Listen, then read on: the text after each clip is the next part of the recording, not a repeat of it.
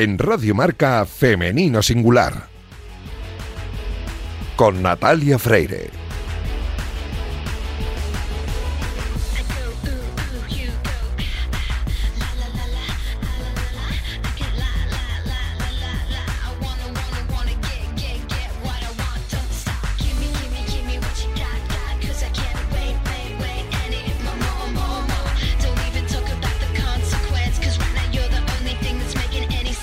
Buenos días y bienvenidos un sábado más a este espacio de radio en el que nos empeñamos en dar visibilidad y voz a las mujeres que hacen que nuestro deporte sea cada vez más grande. Permitidnos que en la próxima media hora hablemos solo en femenino singular, que es el nombre de este programa que escucháis ahora mismo en la sintonía de Radio Marca.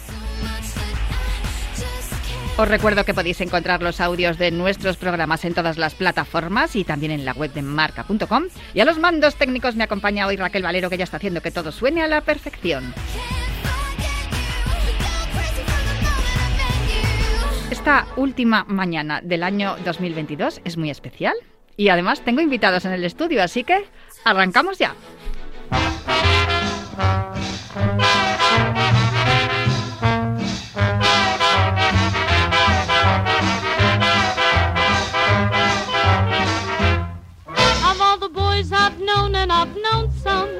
Until I first met you, I was lonesome. And when you came inside, dear, my heart grew light, and this old world seemed new to me. You're really swell, I have to admit you deserve expressions that really fit you. And so I've racked my brain hoping to explain all the things that you do to me. By mere Mr. Shane. Siempre que termina el año en los medios de comunicación preparamos reportajes en los que resumimos lo mejor del año para hacer balance de lo vivido en estos 365 días que hoy cerramos. Y por eso nos ha parecido una buena idea hacer un programa como el que vamos a hacer hoy. En mis manos tengo un libro que es un tesoro porque en sus páginas eh, muestra que este auge de la mujer en el deporte que estamos disfrutando en los últimos años y que por el cual también es fruto este programa no es algo casual. Las mujeres siempre, desde los inicios de la humanidad, han querido estudiar, formarse, desarrollar sus facultades y hacer deporte. De un modo u otro lo hicieron, aunque no siempre se lo permitieron. Incluso hoy día en algunos lugares del planeta se les impide estudiar, trabajar y, por supuesto, hacer deporte. Por eso este libro es un tesoro, porque en sus páginas alberga las pruebas de que las mujeres siempre quisieron hacer deporte y lo hicieron. Su título es Prohibidas pero no vencidas Mujeres Pioneras del Deporte. Está publicado por la editorial Desnivel y está escrito por Carlos Beltrán, que le tengo aquí a mi verita. Muy buenos días, Carlos, y gracias por acompañarnos. Muy buenos días, un placer total estar aquí. Vamos, qué maravilla en un programa que se llama así en un momento como ahora. ¿no?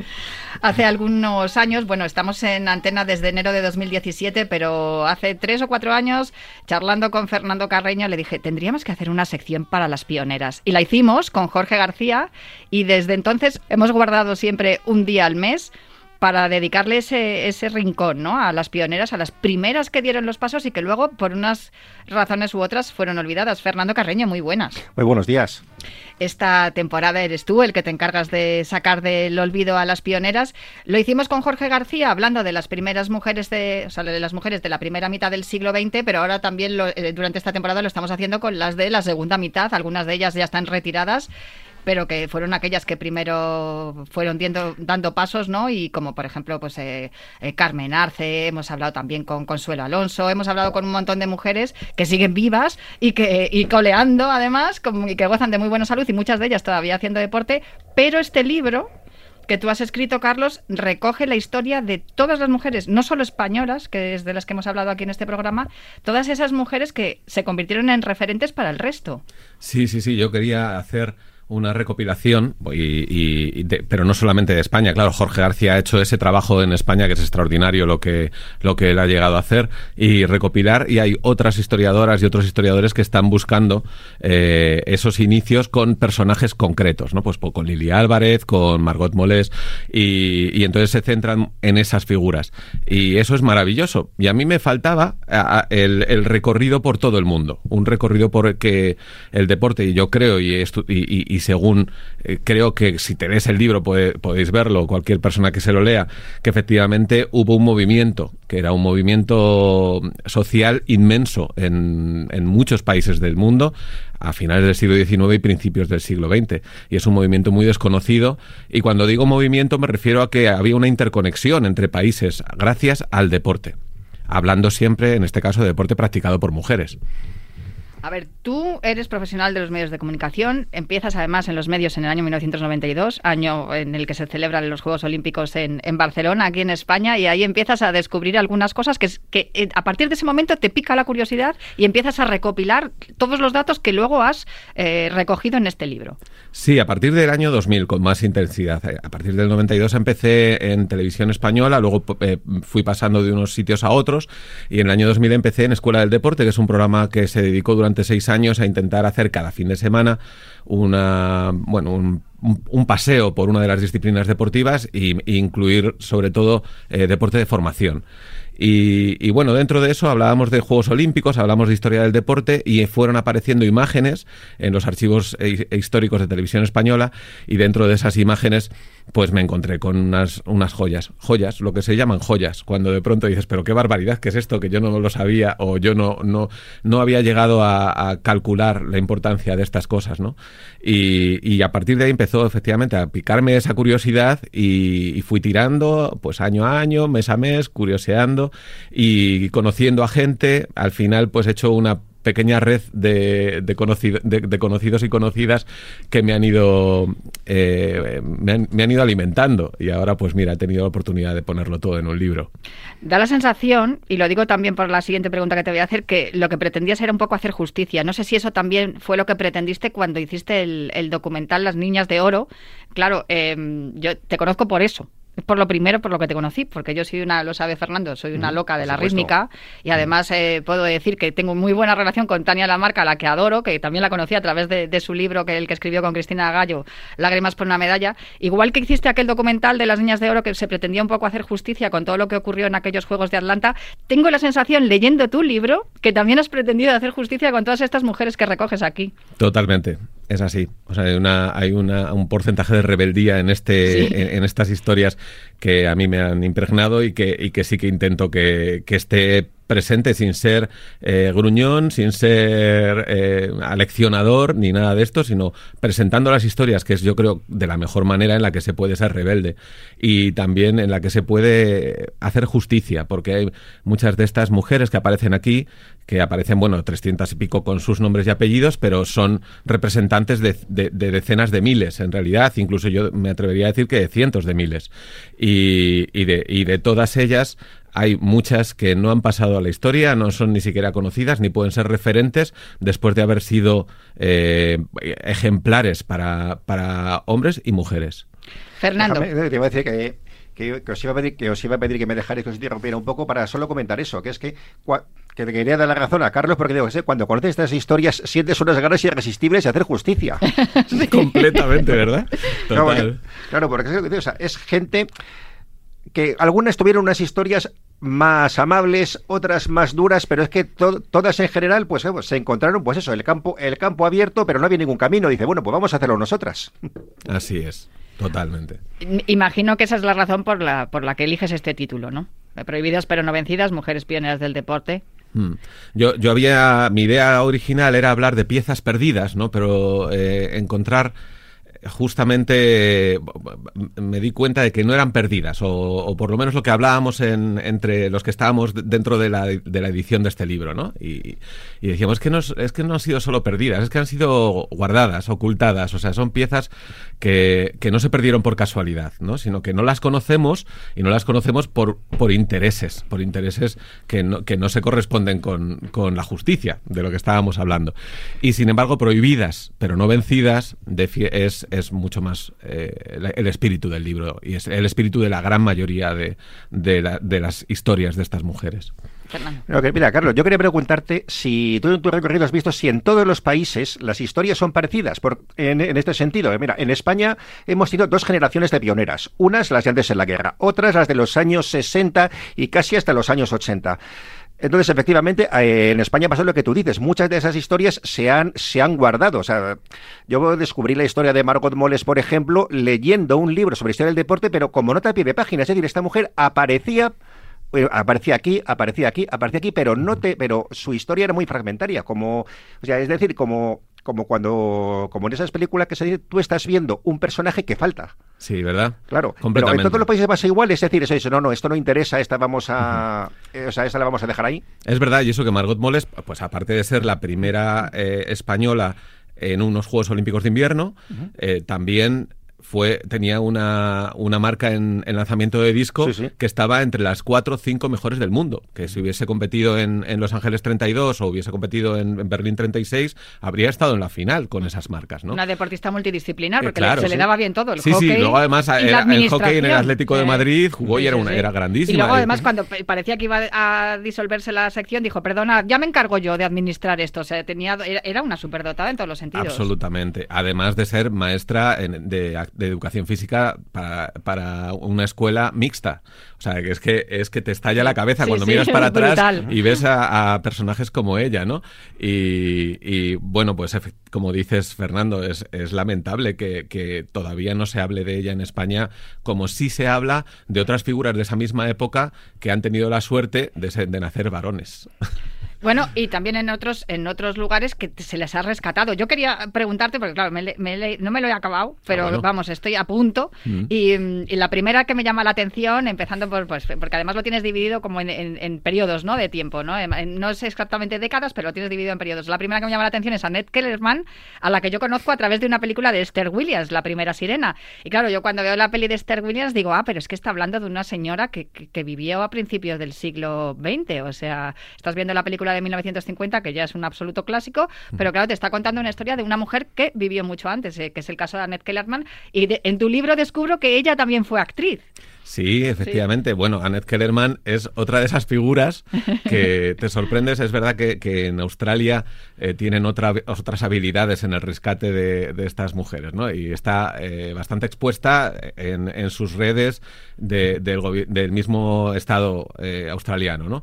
Pero Annette Kellerman tiene muchas eh, historias también, no solamente la historia de la deportista nadadora, que intentaba cruzar el Canal de la Mancha, que se presentaba en Londres a intentar hacer récords en el río Támesis, que mm. fue como el inicio de la natación de competición, eh, y que también inventó eh, lo, que, lo que ahora llamamos la, la bueno, hemos, hemos, llamado natación sincronizada. Ahora artística. y ahora se llama artística, pues, pues se puede considerar como la madre de, de esta natación, ¿no? Con bailes dentro del agua, mm, en, eh, en en shows que se hacían con enormes eh, peceras, sí. se podría decir, donde se hacía eh, se hacía buceo o se hacía eh, se saltaba desde trampolines y tal, y ella organizaba esas esos inicios cuando no había televisión, cuando el cine todavía estaba incipiente y ella fue actriz de cine mudo y una actriz que ¿por qué se llamaba esa película de Esther Williams no la tradujeron así en España, pero se llamaba La Sirena del Millón de, de sí, Dólares. Million Dollar Siren, ¿no? Porque, eso es, porque, porque Annette Kellerman fue la primera mujer que, que, fue contratada para una película que costó un millón de dólares. Y hablamos de 1916, o sea, de, de, de ese inicio del cine, ¿no? Y ahí está Annette Kellerman con su con todo su glamour, pero a la, a la vez con todas, todas sus capacidades deportivas que como nadadora eran extraordinarias. El- la siguiente que me llama la atención, que no la conocía, la descubro gracias a tu libro, es Violet Percy. Que además se ha convertido en mi eh, pionera favorita, te lo digo, ¿eh? Bueno. Me ha encantado esa historia. La historia de Violet Percy tiene, yo creo que todos los componentes, porque igual que a Annette Kellerman la prohibieron llevar determinado bañador, porque era un poco ¿verdad? corto. Cierto. Bueno, y ahí entra lo Y de ella, se, ella no, y además se reveló y dijo, perdona, Exacto. ¿me estás tomando las medidas del bañador? O sea, que tengo que nadar. Y eso así era. Entonces ella consiguió que los bañadores para nadar fuesen eh, bañadores cómodos, que era un poco el objetivo. Mm. Sí, sí, sí. ya que tengo que nadar y quiero ba- batir récords y tal, pues que sean cómodos, ¿no? Bueno, eso fue Annette Kellerman, pero Violet Piercy es una, una chica inglesa que, que en el momento en el que en Inglaterra estaba prohibidas las competiciones de más de mil, de mil metros para mujeres, en ese momento eh, ella decidió ser fondista. Y claro, su historia pues es, es, una, es una carrera contra las prohibiciones. Y eso es algo maravilloso también. En el año 26, una estadounidense cruzó el Canal de la Mancha y ella dijo, pues las inglesas tenemos que conseguir hacer algo que llame al menos tanto la atención, ¿no? Y dijo, bueno, pues yo que corro mucho y corro mucho fondo y me gusta entrenarlo, eh, pues voy a correr una carrera de maratón. Y se encontró con que no había ninguna mejor marca que batir, porque ninguna antes la, ningún- la Federación Internacional no había puesto ninguna marca como la primera marca a batir, ¿no? Aunque sabemos que ha habido mujeres antes que ella que habían corrido maratones. Pero no se había Pero establecido una marca porque no se había se, había, establecido. no se había cronometrado, ¿no? Exactamente. Digamos que no había habido un juez que dictaminara si ha corrido en este tiempo. Justamente. Y entonces dijo, pues esto es lo que tengo que hacer yo y demostrar que se puede, que las mujeres podemos correr una maratón, aunque no nos lo permitan, y demostrar que la marca que, que hago es una marca que, yo qué sé, el 90, esto no lo dijo ella, ¿eh? pero yo te lo calculo ahora, por delante, el 90 y tantos por ciento de los hombres son incapaces de llegar a esas marcas. ¿no? Y, y entonces, pero eso quizá le daba más igual. Ella lo que quería era demostrar que fuera que una mujer podía correr una maratón tranquilamente y lo hizo, y lo hizo ella sola, y lo hizo rodeada de jueces que iban en bicicletas y en coche, y le iban marcando la distancia con la distancia y el recorrido de la maratón tradicional que se corría en Londres. Y ella lo hizo, y esa historia es maravillosa. La lástima es que Violet Percy fue, una vez llegada la Segunda Guerra Mundial, pues dejó de, de aparecer en, en los, en las revistas y en los periódicos porque ya no corría, se retiró y, y bueno, y nadie se acordó de ella realmente. Y Fue- llegaste tú para rescatarla. pues bueno, en parte, en parte yo, en parte un historiador inglés que, que descubrió eh, que se habían confundido en su en, eh, en su al, al dar el parte de defunción, se habían confundido en el apellido. Y Violet Piercy había, había muerto sin que nadie la reconociese como Violet Pearson. Y, pero luego él tirando del hilo se dio cuenta de que era la misma persona, la misma mujer que aparecía como corredora en los años 20 y 30 y, y ahora ya sabemos pues que vivió una, una, una vejez pu- un poco olvidada. Y eso a mí me, da, me parece muy injusto y también me invita a revelarme y a rescatarla, desde luego.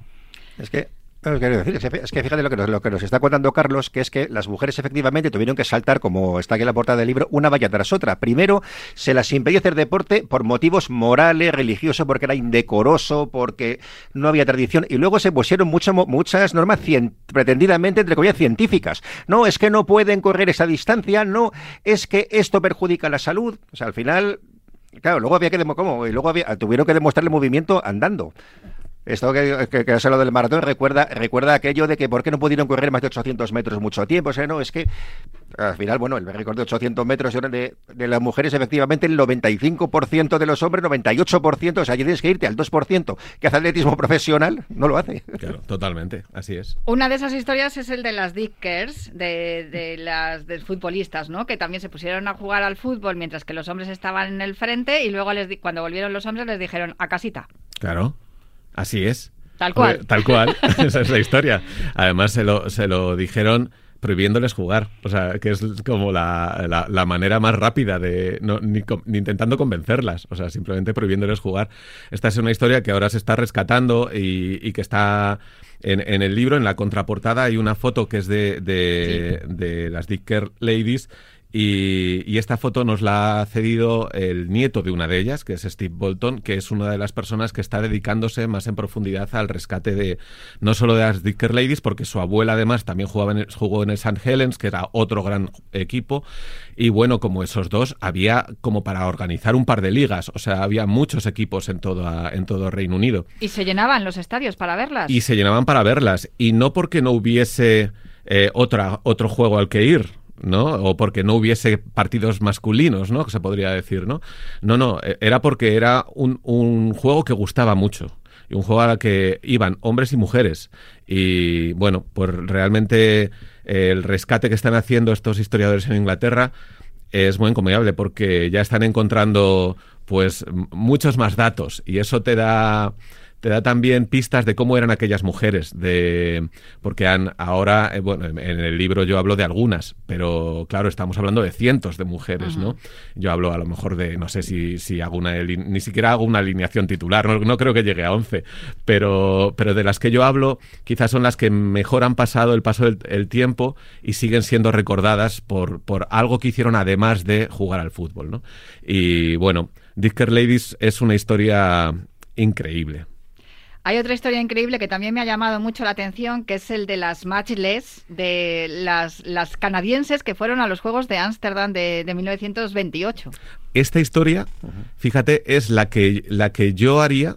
No, no es mi favorita, pero si tuviera que elegir una historia para hacer el carros de fuego de- del deporte practicado por mujeres, sería este.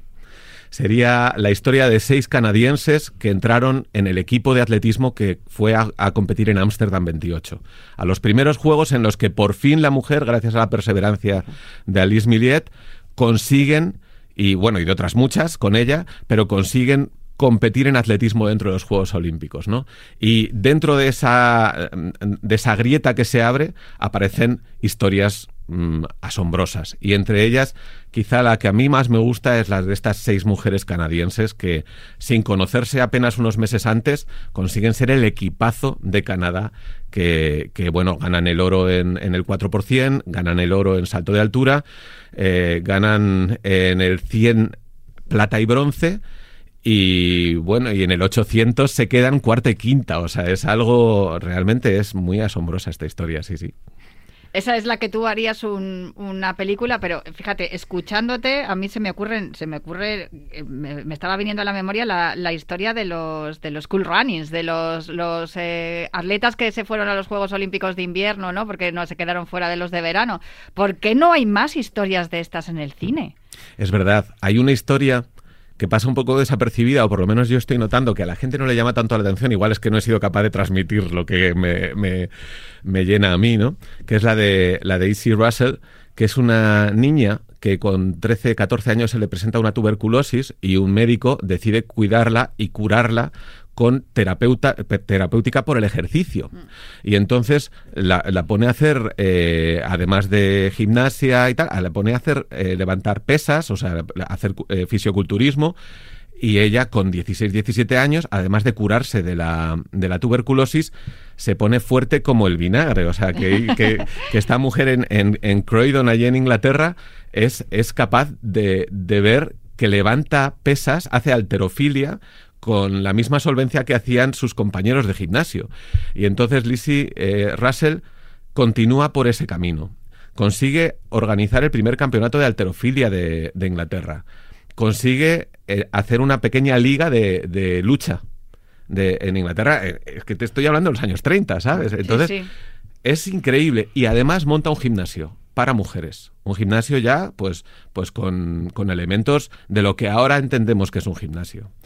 Y, para mí, Lizzie Russell, Lizzie Russell es un ejemplo también de una película que se podría hacer, ¿no? De ese- esa, esa historia asombrosa que nadie creería. Dirían, esto es ficción. Y era real. No, es que es que es, es muy cierto porque así como ahora mismo podríamos decir que la carrera del deportista, de la deportista, es un poco monótona, es decir, tú te especializas, entrenas, compites y luego te retiras, todos estos deportistas, todas estas deportistas pioneras tienen mucha vida al margen, claro, de la, del deporte. O sea, es decir, en cada una de esas historias aparece, aparte de su actividad deportiva, algo Claro, que lo que lo conecta con que lo conecta con, su mundo, es una de las cosas que nos ha quitado y nos ha dado el amateurismo.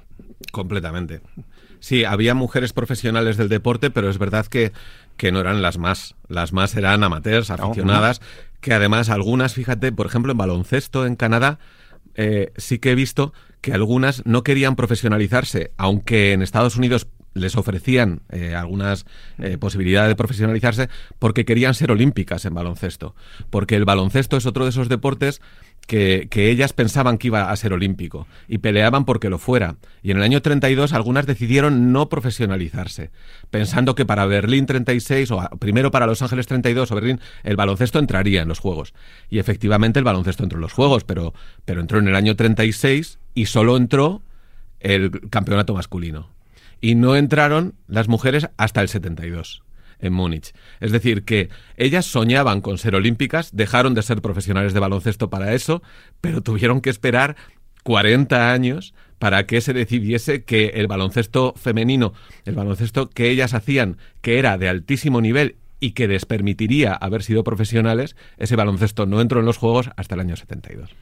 Has hablado de baloncesto me lo has dejado votando, tal A cual, ver. porque nos quedan cinco minutos, pero no puedo acabar la entrevista sin preguntarte por Encarna Hernández, la niña del gancho, que además nos ha dejado hace un par de semanas y con 105 años, que eso ya tendría que ser noticia, que, te- que muera alguien con 105 años, que muy pocos llegan, pero además en qué condiciones llegó a, a esa edad y lo que hizo eh, Encarna, Encarnita Hernández, eh, el- yo le digo Encarnita porque vi el documental de, Claro. de Raquel Barrera, el- la niña del gancho, y ya me sale, ya me sale llamarla Encarnita siempre, la ternura que me despertó aquello. Eh, ese club femení del que, del que se, del que ella hablaba también. Eh, eh, todo eso que se perdió por el camino también lo, lo cuentas tú aquí en, en el libro. Sí, lo cuento. Bueno, con, con Encarna hay una relación, como con otras mujeres del libro, con Encarna hay una relación emocional, realmente, porque es gente que me cambia la manera de mirar la vida. Y yo, bueno, no, me va a ser imposible no emocionarme, porque está, cumplía, cumpliría 106 años ahora, dentro de un mes. En enero. Estábamos dándole vueltas a cómo hacer para, para celebrar esto. Eh, su medalla al mérito deportivo, eh, pues Encarna se la dieron, se la dio hace muy poco la presidenta del Consejo Eh, del Comité estaba- Olímpico Cuando estaba Irene Lozano en el, del Consejo en el Superior de, Consejo Superior es, de Deportes. en el sí. Consejo Superior de Deportes se lo diré en Lozano porque cuatro personas de la sociedad civil nos empeñamos en que esto suceda, ¿no? Y, y yo creo que es un ejemplo también de cómo la sociedad a veces nos olvidamos de nuestros genios. Y, y yo creo que nuestra que gente como, como Encarna con esa genialidad tenía que haber tenido una no sé Un reconocimiento mayor. Mayor, mayor. Además, ella enseguida siempre se acordaba de Con- Miri Morros, de todas esas mujeres que la acompañaron en el equipo. Y, y sí es cierto que, que, pues por eso es un poco lo que hablábamos al principio, ¿no? Lo de hacer justicia. Claro. Y ahora mismo, por ejemplo, que ha dejado, aparte de dejar el enorme legado que ha dejado ella por su vida, ha dejado un legado físico, que son todos sus recuerdos en fotografía Mm. y, y en archivos de periódicos, en recortes de periódicos, porque ya tiene de su época, eh, de cuando ella jugaba, pero de del baloncesto español femenino durante toda hasta ahora mismo. O sea, estaba siguiendo a la, a la selección ahora mismo, ¿no? Bueno, Laia Palau, Amaya Valdemoro, Amaya- Elisa Aguilar, todas la, fueron a conocer en persona y bueno, que, que la- le mostraron sus respetos, ¿no? De algún modo. Y yo creo que ese, eh, ese legado que es físico, eso alguien, de alguna manera, pero no alguien a título personal, o sea, no sé cómo convencer y a quién convencer para que eso se coja.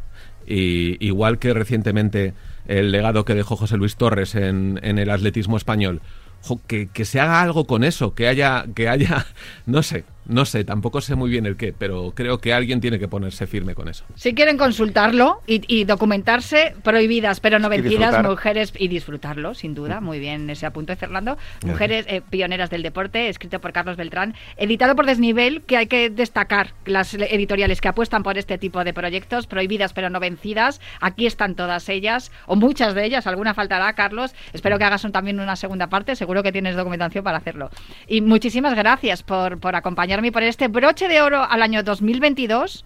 Fernando y yo nos comprometemos y prometemos seguir eh, rescatando del olvido a las pioneras. Y tú estás invitado aquí al Femenino Singular a venir cuando quieras. Pues aquí me tenéis para cuando vosotros queráis. Fernando, No digo.